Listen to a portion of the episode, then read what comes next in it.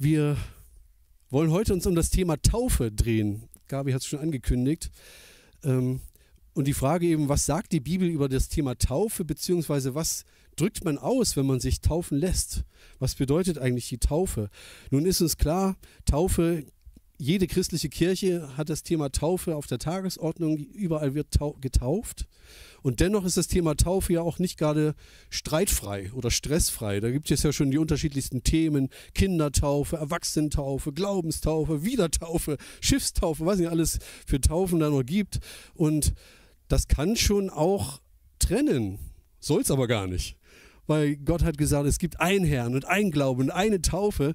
Und von daher soll uns dieses Thema Taufe nicht zertrennen, sondern eher miteinander verbinden und zueinander führen. Von daher möchte ich gerne heute ein paar Gedanken dazu aussagen, was die Bibel sagt. Warum wir taufen, ist ja gar nicht die große Frage. Und keiner stellt das groß in Frage, sollten wir das tun oder nicht.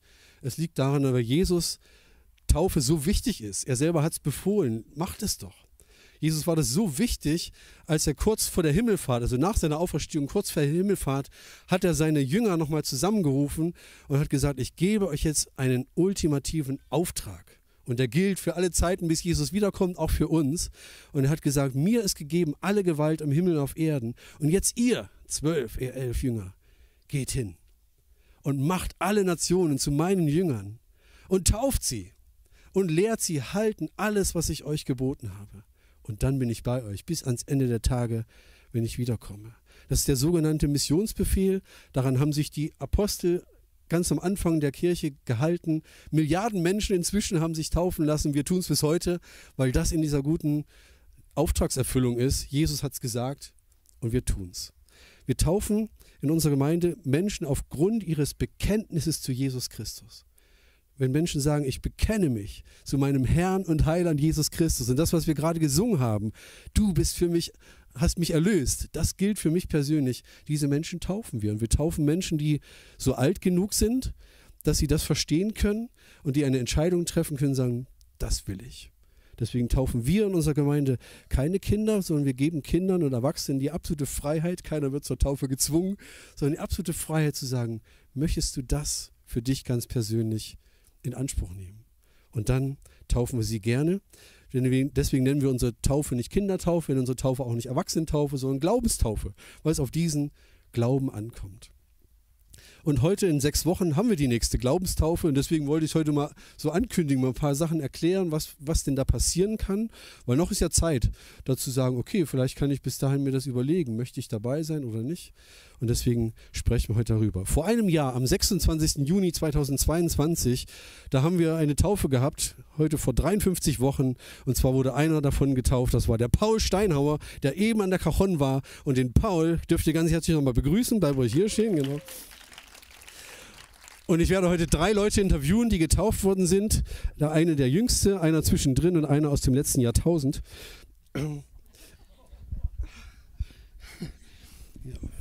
Das war so. 1986 war das letzte Jahrtausend, oder? Das stimmt so. Ähm, Paule, erzähl mal, du bist vor einem Jahr getauft worden. Wie ist dieser Tauftag abgelaufen? Was, was ist passiert? Was habt ihr gemacht? Ja, genau. Also erstmal sind wir zur Taufstelle gekommen. Ähm, die war am Bootseinlass. Ich weiß jetzt nicht, welche Straße am das ist. Äh, am Biggesee natürlich. Genau, ähm, genau ähm, dann sind wir alle zusammen ins Wasser gegangen. Die ganzen Täuflinge und äh, natürlich auch Andreas, der natürlich auch tauft. Ähm, ja, dann wurden wir, dann haben wir kurz, äh, die Taufpaten haben zum Beispiel auch einen Vers äh, für, die, die, für die Täuflinge vorgelesen. Und äh, Genau, dann wurden wir von dem Pastor und auch dem Taufpaten zum Teil vollständig unter Wasser getaucht, getauft, getaucht, so. und äh, genau. Und da liegt ihr heute noch? Nee, heute. Unser altes Ich liegt da, so. aber ja, ich stehe heute hier und ja. wir sind, sag ich mal, aus diesem Tod auferstanden, dieses Symbol, dass man unter das Wasser taucht, dass man sein altes Leben einfach hinter sich lässt und ein neues Leben vollständig mit Jesus anfängt. Dann sind wir nach der Taufe wieder hierher gefahren, haben einen Open-Air-Gottesdienst gefeiert, haben die Täuflinge gesegnet. Und jetzt die Frage, was war eigentlich der Auslöser? Du hast mir erzählt, dein, die Taufe deines Bruders German, der am Mischpult sitzt, war die Auslösung, war der Auslöser dafür, dass du dir überle überlegt hast, möchte ich mich auch taufen lassen? Ist das für mich auch dran? Was war letztlich dieser, oder was wolltest du mit deiner Taufe ausdrücken? Was war so dieser Auslöser für dich, wo du sagst, das will ich? Also ich will, wollte auf jeden Fall bezeugen, dass ich zu Jesus gehöre, dass ich Jesus Kind bin und äh, genau, das habe ich mit der Taufe auch bezeugen können. So. Mhm. Und hat dich irgendjemand zur Taufe gezwungen? Nein. das war völlig freiwillig? Das war völlig freiwillig. Und würdest du sagen, jetzt so ein Jahr später, das war eine gute Entscheidung oder hätte ich mir lieber nochmal aufgespart oder hat es irgendeine Bedeutung, eine Bewandtnis noch für dich für heute? Also ich würde sagen, das war die beste Entscheidung, die ich mir erst getroffen habe. Einfach ja, das Leben komplett Jesus abzugeben und äh, dass man sich einfach keine Sorgen mehr machen muss, was morgen kommt und einfach Vertrauen auf Gott. Danke, Paul, für dein Interview. Genau.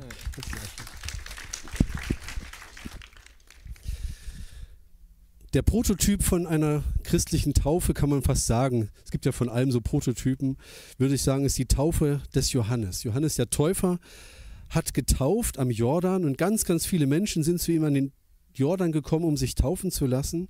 Und der Johannes selber war ja ein ziemlich uriger Typ. Der war gekleidet mit Klamotten aus Kamelhaar, jetzt nicht von Camel, sondern aus Kamelhaar wirklich und mit so einem Gürtel rum und hat sich ernährt von Heuschrecken und Honig. Und dieser Mann hatte ein richtig starkes Auftreten und vor allen Dingen hatte er eine ganz, ganz starke Botschaft, die er verkündigt hat. Und die Leute sind aus der ganzen Umgebung gekommen nach Judäa äh, zu ihm an den Jordan und haben sich, haben vor ihm ihre Sünden bekannt und haben sich taufen lassen von ihm. Und das lesen wir im Matthäus-Evangelium Kapitel 3, die Verse 1 bis 6, die lese ich mal eben.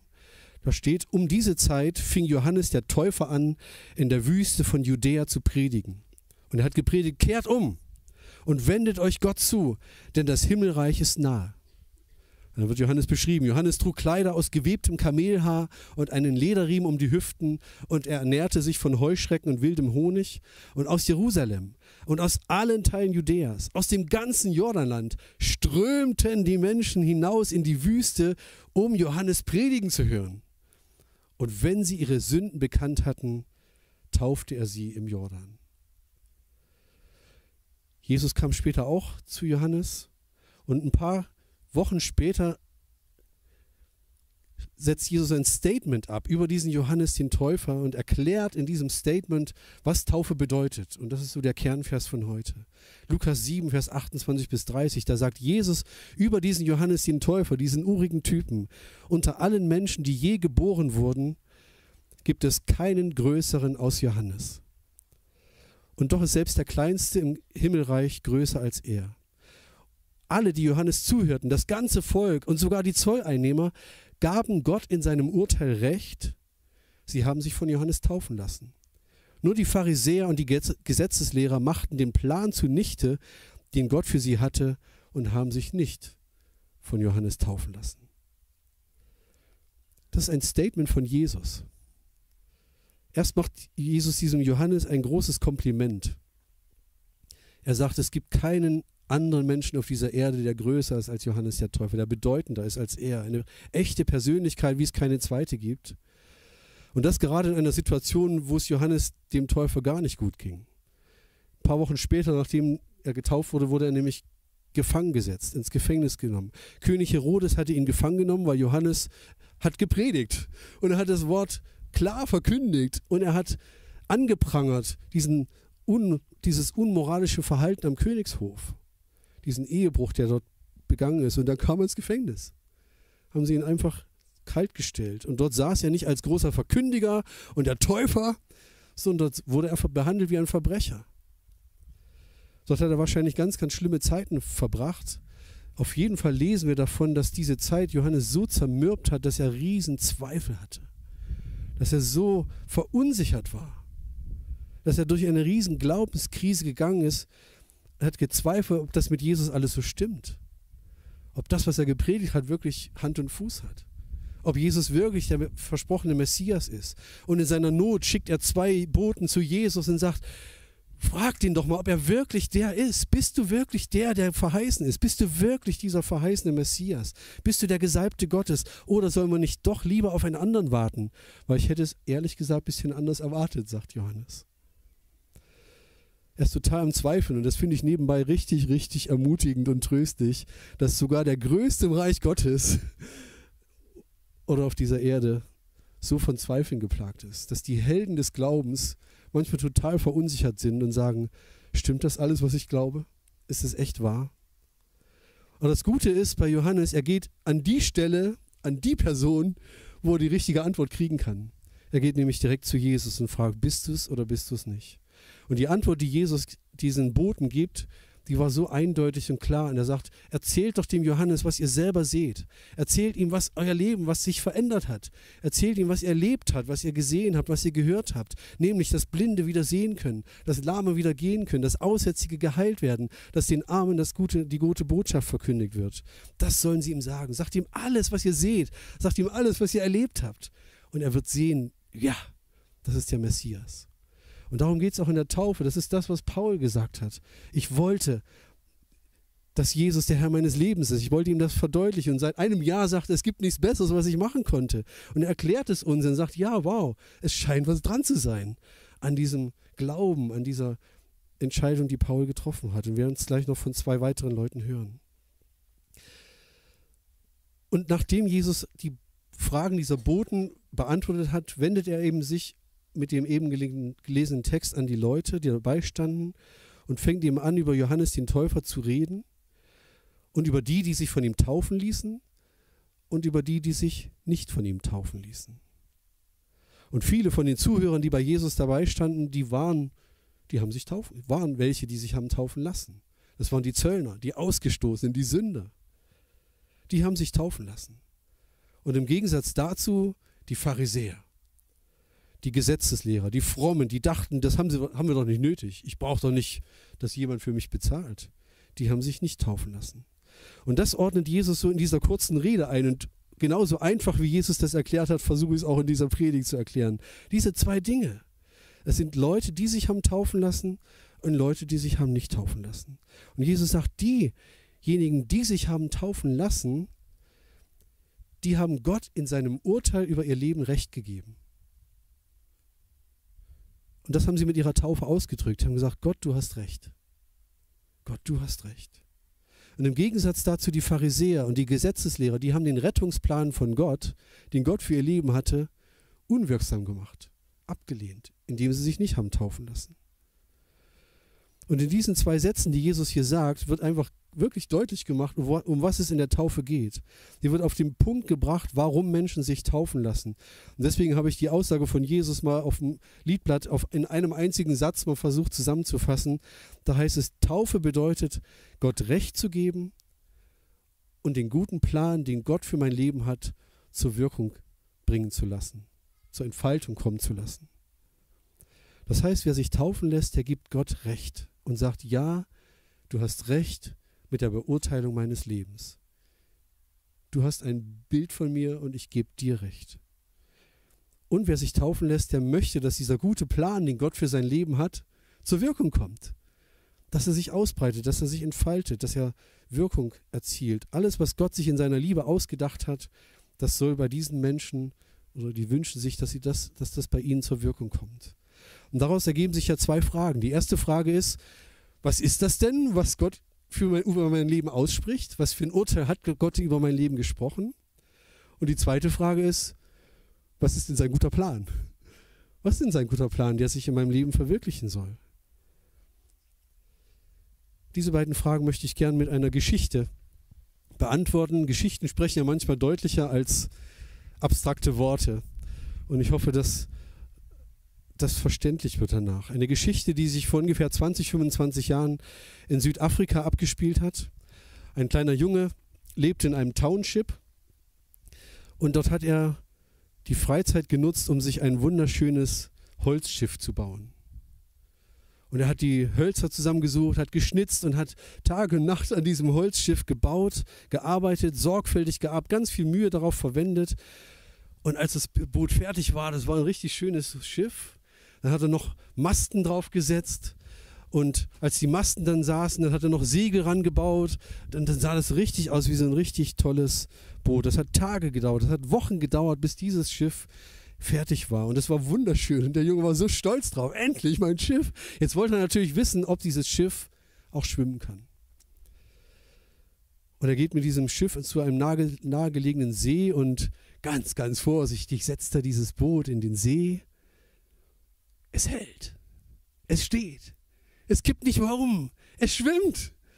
Er war total happy. Wow, mein Schiff, was ich gebaut habe, was, was ich mir ausgedacht habe, es funktioniert. Das Schiff fährt. Und dann kommt der kleine Wind und nimmt die Segel so in Beschlag und das Schiff fährt so langsam dahin. Und in einem Moment der Unaufmerksamkeit treibt dieses Schiff vom Ufer weg. Der versucht es noch aufzuhalten, aber musste mit ansehen, wie das Schiff immer sich weiter entfernt. Er versucht alles Mögliche, noch einen langen Stock zu suchen. Wie kriege ich das Schiff wieder herzu? Schwimmen konnte er nicht. Und er musste mit ansehen, wie dieses Schiff immer weiter weggeht und am Ende auch aus seinem Blick verschwindet. Und der Junge ist total traurig und sagt, was mache ich denn jetzt? Ich habe doch so ein schönes Schiff gebaut. Aber es war verloren, er konnte nichts mehr tun.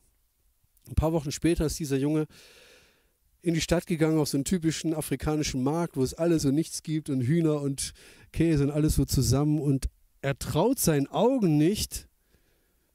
Dort steht sein Schiff. Auf dem Markt. Und er geht darauf zu und sagt, das ist doch mein Schiff. Er nimmt es in die Hände und betrachtet es eindeutig. Das ist eindeutig, das ist mein Schiff. Und er freut sich, dass er das wiedergefunden hat. Er will das schon unter den Arm packen und nach Hause gehen. Da sagt der Händler, stopp, Moment mal. Wo willst du hin? Ja, das ist doch mein Schiff. Das habe ich doch selber gebaut. Und der Händler sagt, nichts da, das Schiff bleibt hier.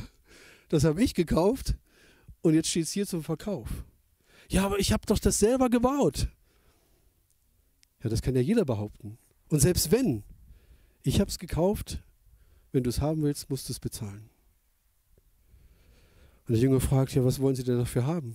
Was muss ich denn bezahlen? Und der Händler sagt ihm eine Summe, wo der Junge sagt, keine Chance. Ich kann es nicht bezahlen. So viel habe ich nicht. Das kann ich überhaupt nicht aufbringen. Und zum zweiten Mal geht er traurig weg von seinem Schiff. Und zu Hause muss er andauernd an dieses Schiff denken. Er plündert die Spardose, aber es reicht nicht. Er fragt die Eltern, könnt ihr mir noch was geben? Aber es reicht nicht. Und dann sagt er, was muss ich denn tun? Ich muss einen Job annehmen. Kinderarbeit ist verboten, aber der hat einen Job gesucht und gesagt, ich muss Geld versammeln, ich muss das Schiff wieder zurückkriegen. Und er sucht den Job, kriegt auch einen, immer mit dieser Angst im Nacken, hoffentlich ist das Schiff noch da, hoffentlich ist das Schiff noch da, bis ich mein Geld zusammen habe. Schließlich hat er die Summe zusammen, geht zum Händler, bringt das Geld und sagt, jetzt möchte ich das Schiff kaufen. Tatsächlich, es war noch da. Und der Händler sagt, wenn du das Geld hast, dann kannst du es jetzt mitnehmen. Und er bezahlt, nimmt das Schiff auf den Arm und stellt sich draußen auf die Straße, nimmt sein Schiff in den Arm und sagt, jetzt gehörst du mir zweimal. Einmal habe ich dich gebaut und ich habe dich gekauft. Jetzt gehörst du mir zweimal.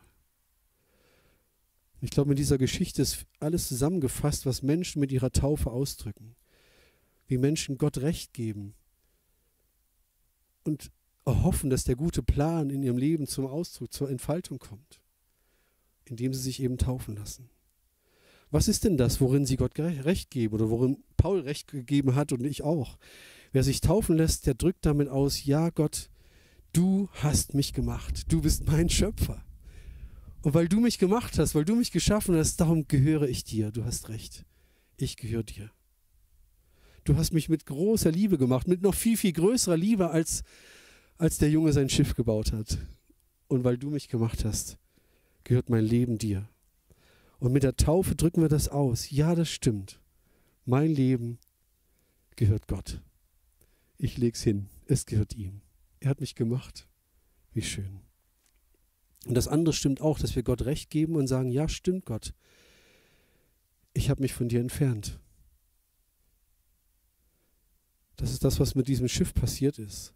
Und ich stelle mir vor, wie dieser kleine Junge da am Ufer steht, völlig verzweifelt. Er schaut, wie dieses Schiff sich weiter von ihm entfernt und wie er versucht alles zu tun, vielleicht ruft er, komm zurück, komm zurück oder betet vielleicht, kann das nicht zurückkommen. Und das ist genau, was Johannes der Täufer macht. Er sagt, kommt doch zurück, kehrt um, das Himmelreich ist nahe bei, kommt doch zurück zu Gott. Und dieselbe Botschaft verkündet Jesus dann auch und sagt, kehrt um, glaubt an, das gute, an die gute Botschaft, glaubt an das Evangelium. Das ist sein Ruf an uns Menschen, weil wir Menschen uns zu weit von Gott entfernt haben. Wie kann das passieren? Vielleicht haben wir von Gott gehört als Kind, vielleicht sogar getauft worden als Kind oder man hat Konfirmation, was auch immer gemacht oder auch gar nicht. Ich bin ja im Atheismus groß geworden in, in, der ehemaligen DDR, da hat man gar nicht von Gott gehört. Und so passiert es, dass man sich von Gott entfernt oder dass man entfernt von Gott aufwächst, an ihm vorbeilebt, ohne ihn zu leben. Und wenn jemand sich taufen lässt, dann gibt er zu und sagt, durch meine Taufe zeige ich, stimmt Gott, du hast recht. Ich habe mich zu weit von dir entfernt. Und diese Entfernung von Gott, die führt dazu, dass wir Dinge tun, die nicht in Ordnung sind, die gottlos sind. Die Bibel nennt das Sünde. Das ist die, die Folge davon, dass wir uns von Gott entfernt haben. Und diese Trennung, die wir von Gott hier haben, die nennt die Bibel Sünde. So, und ich glaube, noch trauriger als der Junge, der sein Schiff verloren hat, weil es sich immer weiter von ihm entfernt hat, ist Gott der Vater. Wie Gabi am Anfang sagte, wenn seine Kinder diese schützende Flügel der Glucke verlassen und ihre eigenen Dinge gehen und sagen, ich mache mein eigenes Ding, da hat mir keiner reinzureden. Ich glaube, der Vater im Himmel ist so betroffen und so traurig und leidet darunter, wenn Menschen sich von ihm entf entfernen. Seine Geschöpfe, die er geschaffen hat, sich von ihm entfernen. Und er wartet sehnsüchtig darauf, dass sie zu ihm umkehren. Und das ist nicht nur sprichwörtlich, sondern es ist wirklich so. Im Gleichnis vom verlorenen Sohn heißt es, der Vater steht mit offenen Armen da und wartet, dass jemand umkehrt und zu ihm zurückkommt. Dazu ruft Johannes der Täufer auf, dazu ruft Jesus auf und dazu darf ich heute auch aufrufen. Kehr doch um. Kehr um. Wenn du dich zu weit von Gott entfernt hast, kehr um und komm in die offenen Arme von Gott, der echt auf uns wartet. Und wenn ich mich taufen lasse, dann zeige ich damit, ja, das stimmt, ich habe mich zu weit von dir entfernt. Ich habe dich einen guten Mann sein lassen, ich habe mein eigenes Leben gelebt. Ich bin schuldig geworden vor dir. Ich kehre um und möchte wieder bei dir sein. Und von daher ist diese eine Taufe nicht nur was Fröhliches. Oh, schön, da lässt sich jemand taufen, sondern Taufe ist auch ein, eine Erkenntnis, dass ein Mensch zugibt, ja stimmt, mein Leben ist nicht so gelaufen, wie es hätte laufen sollen.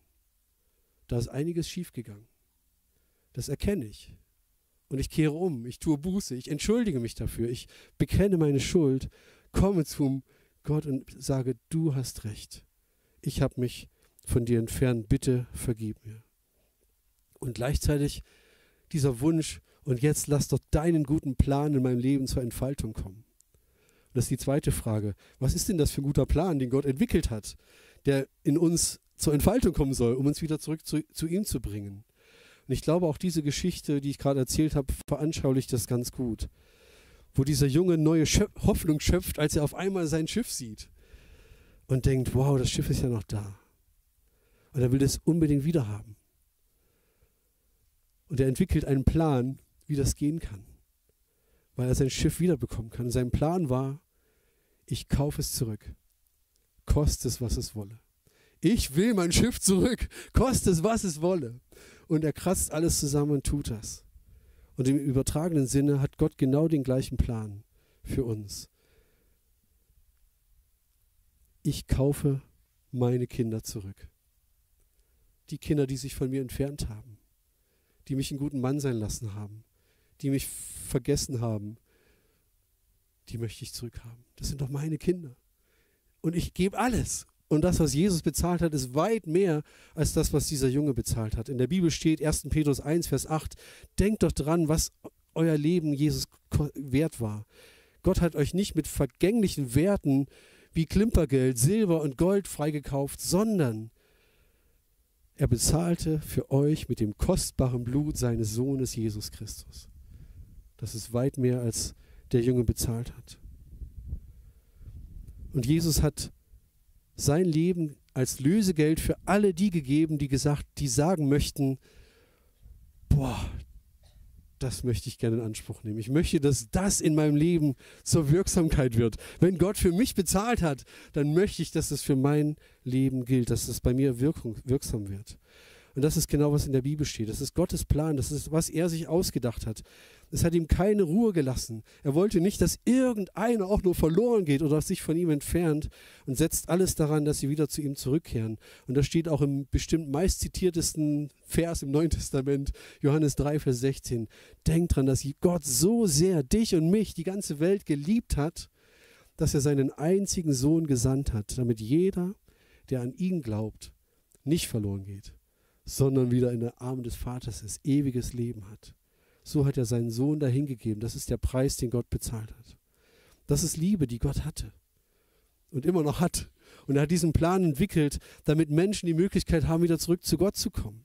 Am Kreuz wurde Jesus hingerichtet und er ist auferstanden und er lebt und hat am Kreuz für jede Schuld und jede Sünde bezahlt, die ich hätte bezahlen müssen, wo ich hätte gerade stehen müssen dafür und ich wüsste, ich kann es nicht. Wie der junge Sparbüchse ausgekehrt, es reicht nicht. Und das müssen wir anerkennen, sagen, ich kann so guter Mensch sein, wie ich will, es reicht nicht. Also brauche ich das, was Jesus für mich bezahlt hat. Und er hat es gemacht, deswegen kann ich es ja in Anspruch nehmen. Unsere christlichen Feste, die sind genau das Spiegelbild dessen, was Jesus für, was Gott für einen Plan hatte. Wir feiern Weihnachten, weil Jesus auf die Welt kam. Wir feiern Karfreitag, weil Jesus sein Leben hingegeben hat als Lösegeld. Wir feiern Ostern, weil Jesus auferstanden ist und Gott dieses Opfer angenommen hat. Aber wir feiern das vielleicht als große Feste und es ist schön, dass man da Urlaub hat und schöne Feiertage und sich geschenken kann. Aber es rutscht einen langsam aber sicher weg. Was bedeutet das denn? Und ich glaube, man kann, ich glaube, jeder Mensch muss irgendwann in seinem Leben an diesen Punkt kommen, wo er sagt, ach, das gilt auch für mich.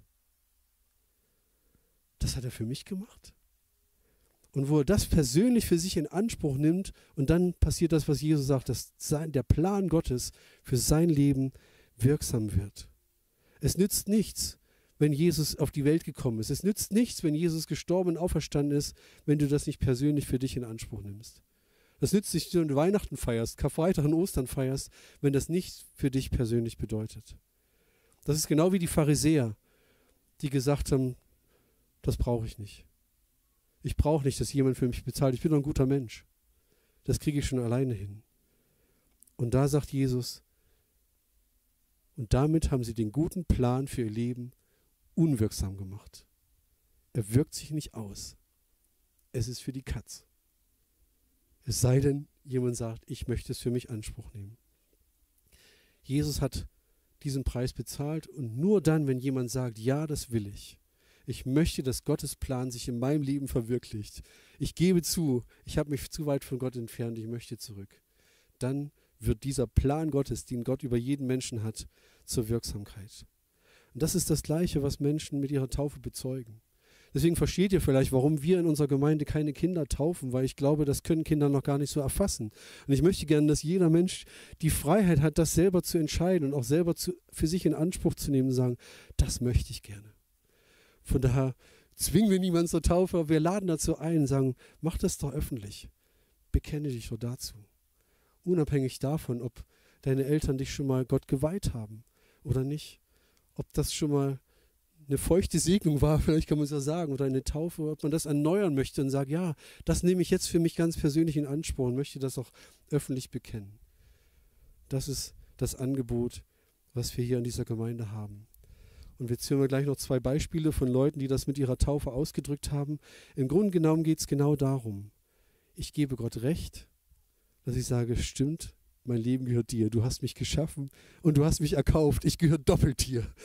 Und ich möchte gern, dass dein guter Plan für mein Leben zur Entfaltung kommt, zur Wirkung kommt.